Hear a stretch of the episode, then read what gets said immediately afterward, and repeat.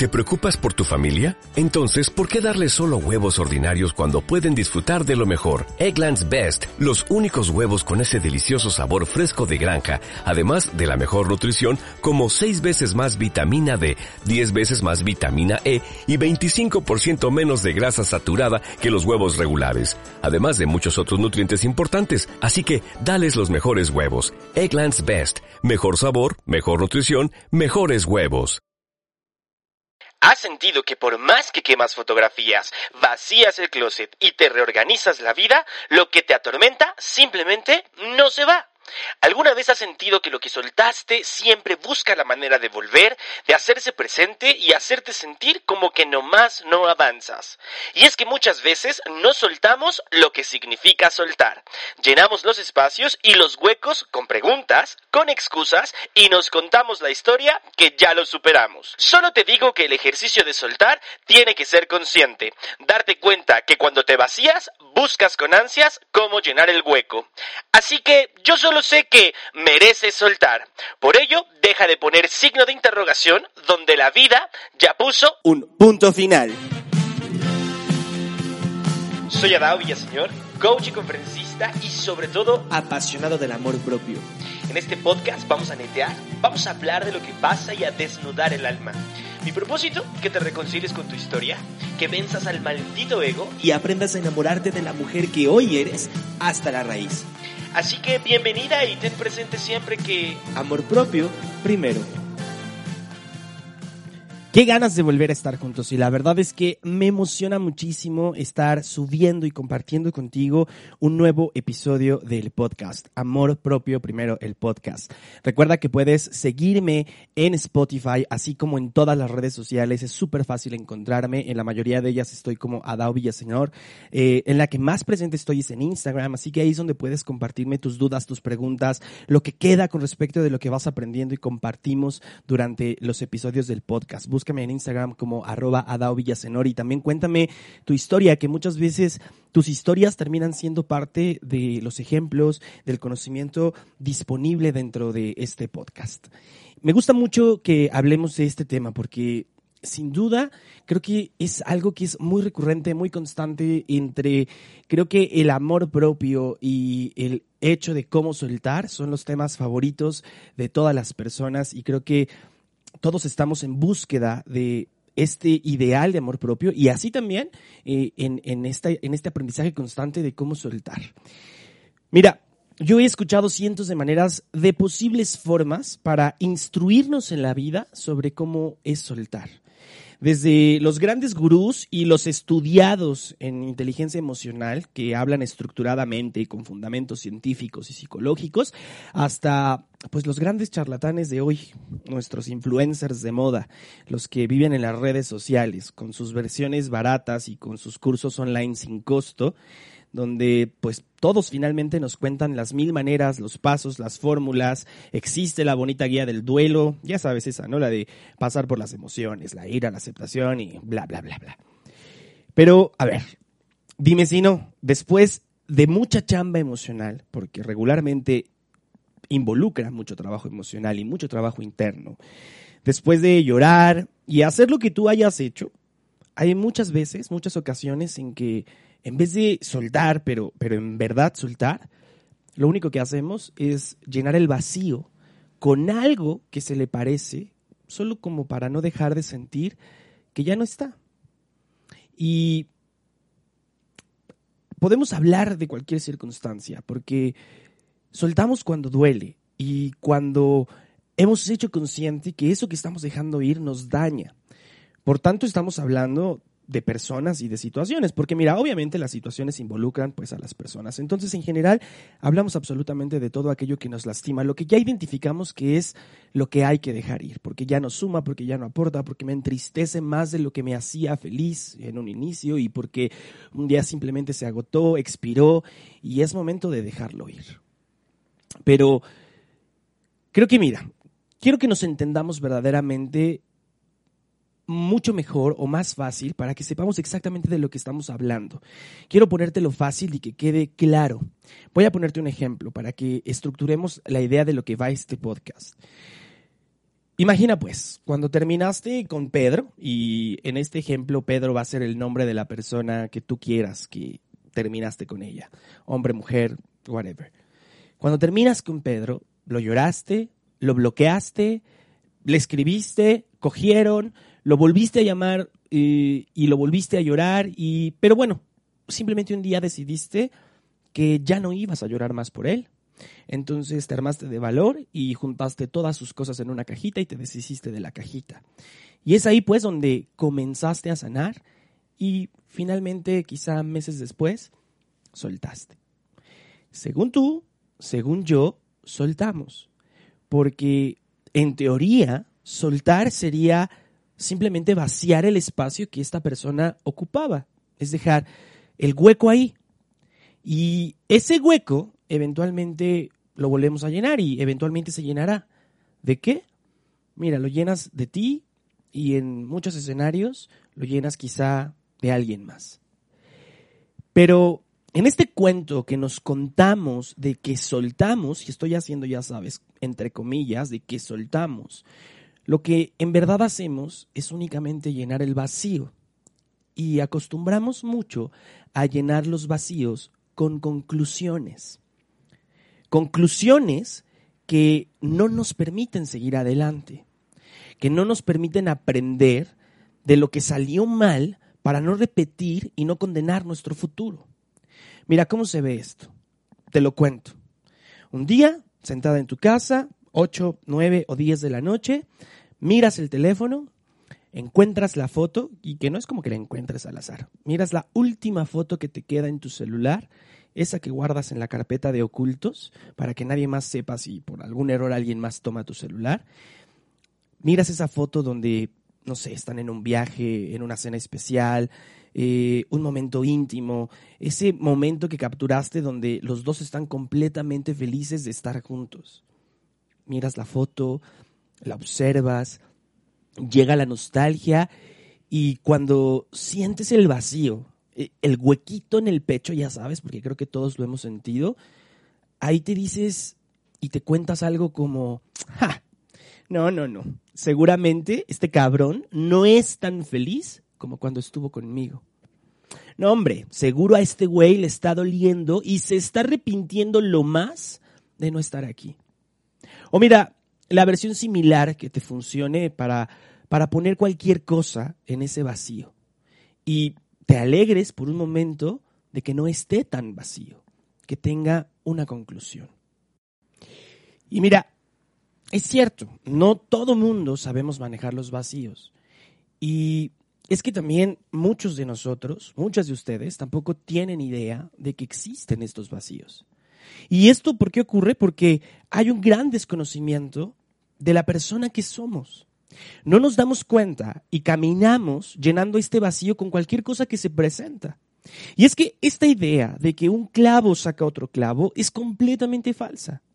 Los vacíos, los vacíos emocionales, solo podemos llenarlos de nosotros mismos, de aprendizajes, de patrones rotos, de nuevos hábitos, de lo que te compone a ti.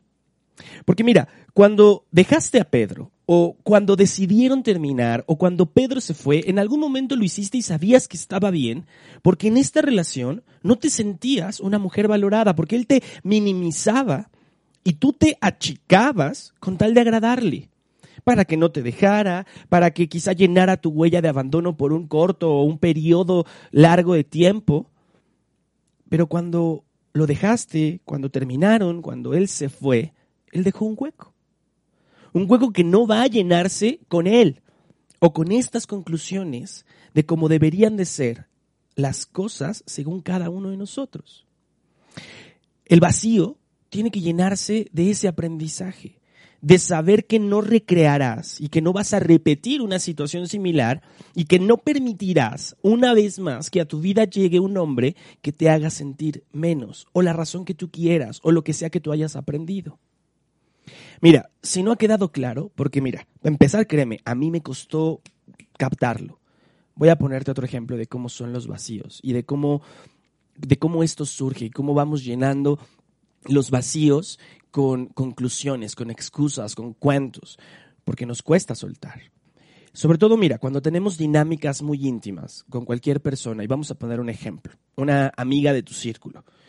Un buen día, Ana, esta mujer se ausenta, dejó de responder en el grupo o comenzó a ser muy corta y muy escasa, dejó de ir al café de los miércoles, mira que si la llamabas mm, mm, con suerte te contestaba, es decir, notó e hizo marcar su ausencia. Pasan las semanas Quizá pasaron un par de meses y la mujer reaparece en el café de los miércoles. Todas están completamente pues atónitas porque, güey, la mujer ni confirmó, ni sabíamos, lo más que habíamos tenido de ella es muy bien, muchas gracias por preguntar. Y sentados en la mesa, sentadas ustedes juntas en la mesa, la pregunta obvia es, pues, ¿qué te has hecho? ¿Dónde habías estado todo este tiempo, Ana? Y pues la mujer siente la mirada de todos. Obviamente todas quieren saber qué chingados pasó con Ana. Y la mujer quita de la pena con una tranquilidad enorme. Simplemente les dice, ¿saben? Es que estuve enfocada en un tema personal que yo había dejado abandonadísimo por mucho tiempo y esta vez me prometí no distraerme y terminarlo. Esa es la razón de Ana. Y esa es la verdad, porque te lo está diciendo. Pero mira, nuestra manera de actuar en un círculo social y en nuestra manera personal, nuestra forma de ser, nos lleva a no creerle a Ana y a querer concluir, porque hay un vacío. Dejamos de ver a esta mujer, dejamos de interactuar con ella durante mucho tiempo. Su ausencia se sintió y, y dejó un huequito. Y había un vacío entre nosotras. Y, sentada en la mesa, cuando ella termina de concluir y cuando termina de contarnos el por qué se fue y por qué se ausentó, entonces la volteó a ver con la mirada inquisidora, con este sonido sarcástico y como de, ay no. Lo que pasa contigo, Ana, es que terminaste con Pedro, seguro estabas deprimidísima de la chingada, estabas súper triste y qué mal pedo contigo porque, pues para eso estamos aquí, para eso somos amigas, no lo pudiste haber contado. ¿O sabes? Cualquier historia, porque aunque ella nos está diciendo ¿qué es lo que pasa? Nosotros necesitamos concluir el por qué se fue. Y me cuento yo una historia con la que voy a demeritar la relación que yo tengo con esta mujer. Porque cuando ella se va de la mesa, se para al baño, volteas con la amiga a la derecha y le dices, qué mal pedo con Ana, ¿no? O sea, que no nos tome en cuenta, porque si la estaba pasando mega mal, yo, yo sé que le dolió cabrón, o sea, que, que Pedro la dejara, la desmadró, pero güey, no mames, nos hubiera dicho, y pues nos vamos de peda juntas, armamos un viaje, la ayudamos, pero como para ella no somos tan amigas, no somos tan importantes, pues no nos dice la neta. ¿Ves cómo es? Llenamos los vacíos con lo que sea.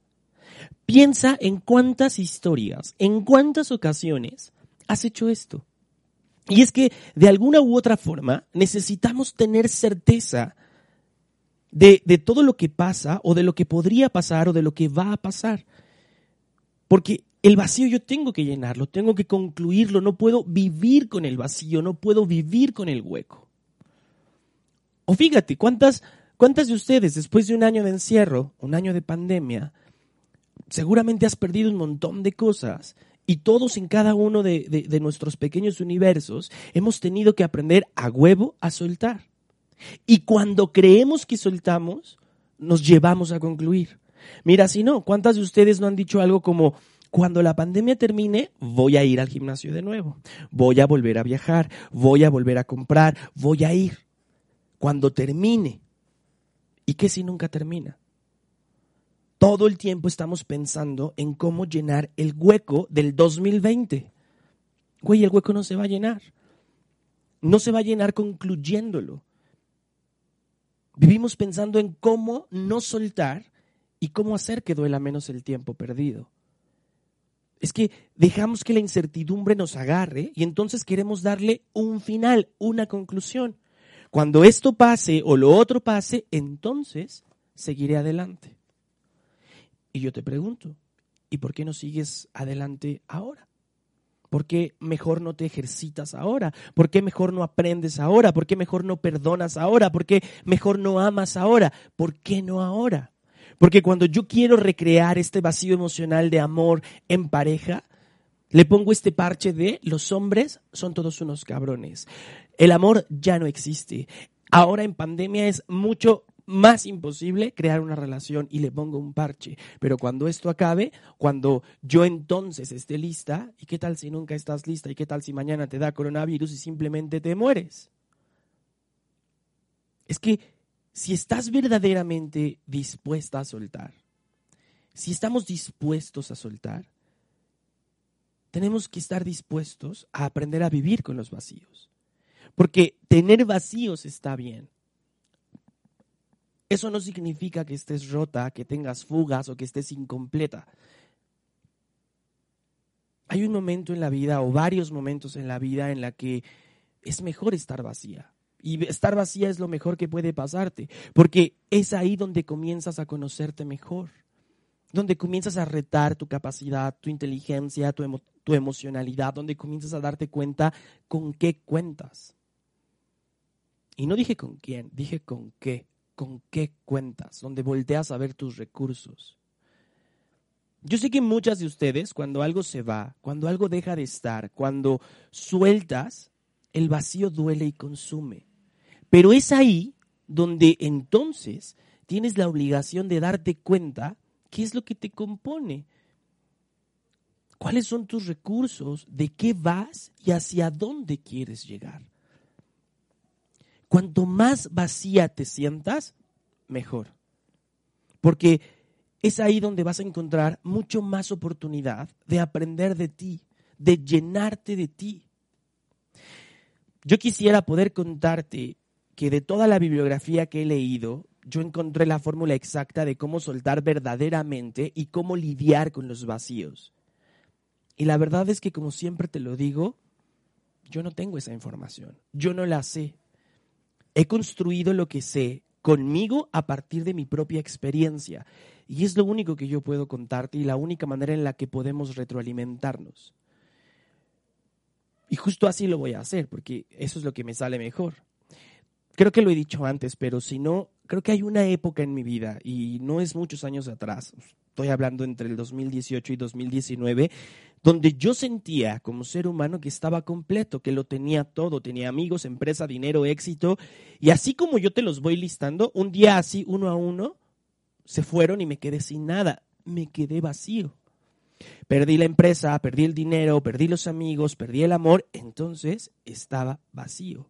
Y fue catastrófico, fue quizá una de las etapas más oscuras y más tristes de mi vida, porque no voy a decir la peor, porque creo que esa todavía no ha llegado y espero que con todo lo que estoy viviendo no llegue esa etapa y si tiene que llegar, espero que eh, haya aprendido algo con respecto de los vacíos, pero sí que fue una etapa dura. Estaba yo vacío, no tenía nada. Bueno, eso creía. Y fue desesperante porque pasaron así muchos meses. Pero para todos esos vacíos, yo tenía una conclusión. O sea, yo siempre me decía, mis amigos no eran mis amigos, es gente que me buscaba solamente por dinero y ya verán, y seguramente allá donde están les está yendo de la chingada y ojalá que sufran. O decía, malditos clientes, maldito el gobierno, malditos los impuestos, la vieja de la renta, y es que todo esto está jugando en contra para mí. O con el amor, ¿no? Decía, donde sea que esté, espero que el cabrón esté sufriendo y pues parché con un chingo de curitas toda mi vida. Porque literalmente no tenía nada. Literal, literal, literal, vivía de mi círculo cercano, de mis padres y de mi mejor amiga. Y cuando yo te digo vivía de ellos, literal, porque hasta para comer. Creo que cuanto más vacío estuve y los curitas se iban cayendo uno a uno, porque las conclusiones pues finalmente se desvanecen y, y dejan nuevamente visible el hueco, aunque yo pusiera uno nuevo, con el tiempo se volvía a caer. Entonces, cuanto más vacío estuve, lo único que iba a salvarme era verdaderamente soltar el hueco, soltar el vacío, pero soltar de veras. ¿Qué significaba soltar? Tener que encontrarme a mí mismo. Es decir, tener que aprender de mis cagadas, de mis decisiones, lidiar con mis consecuencias. Y, y, trabajando con eso, tenía que voltear a ver con qué contaba de mí, cuáles eran mis recursos. Tenía que dejar de ignorar mis capacidades y mis talentos, dejar de sentir lástima por mí y tenía que comenzar a aprender. Tenía que comenzar a romper los patrones y seguir adelante. Cuando yo dejé de esperar que las conclusiones me llenaran, y me hice cargo y volteé a ver los vacíos y dije, está bien que estés vacío, mi vida volvió a empezar. Porque meses después, los vacíos comenzaron a llenarse. Comenzaron a llenarse de la persona que soy. Porque cubrí los huecos con todo esto que aprendí de mí, de lo que soy capaz, de lo que quiero lograr, lograr y entonces volví a florecer. Y no, no fue mágico y mucho menos fácil. Tuve que comer mierda y, y reentender lo que significa estar vivo. Y aún más grande, entender para qué estoy aquí. Y ese ejercicio no significa tener que aprender sobre el propósito de vida y tener que ver que si no sirves para vivir, no vives para servir, la chingada. No, no, no, no. El darte cuenta para qué estás aquí es primero aprender a llenarte quién eres y aprender a concluirte tú y aprender a darte lo que necesitas para después ya saber si vas a poder dar en este mundo algo más que solo tu presencia. Pero aún así, tu presencia es suficiente. Mira, yo no sé cuál sea ese vacío que hoy te atormenta, ese gran soltar, no soltar que estás atravesando. Lo que sí es que puedo decirte y, y quiero que lo entiendas y que lo escuches y que lo repitas cuantas veces sea necesario, por lo menos este último fragmento del episodio. Pero estar sentada esperando que te llame no lo va a resolver. Así que en vez de estar aguardando por el minuto en el que llegue un mensaje con un hola, ¿cómo estás? Levántate, arréglate un poco, sal a un bar, toma una copa de, de lo que sea, baila con un extraño, come una hamburguesa, haz una nueva amiga, toma el coche y sal de paseo, lee un libro, vea un curso, manda el correo, pide el ascenso. En vez de esperar a que el vacío se llene, aprende a llenarte de ti. Porque el amor propio, primero.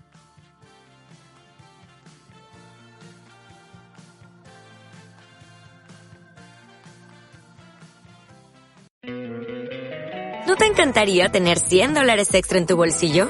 Haz que un experto bilingüe de TurboTax declare tus impuestos para el 31 de marzo y obtén 100 dólares de vuelta al instante. Porque no importa cuáles hayan sido tus logros del año pasado, TurboTax hace que cuenten. Obtén 100 dólares de vuelta y tus impuestos con 100% de precisión. Solo con Intuit TurboTax.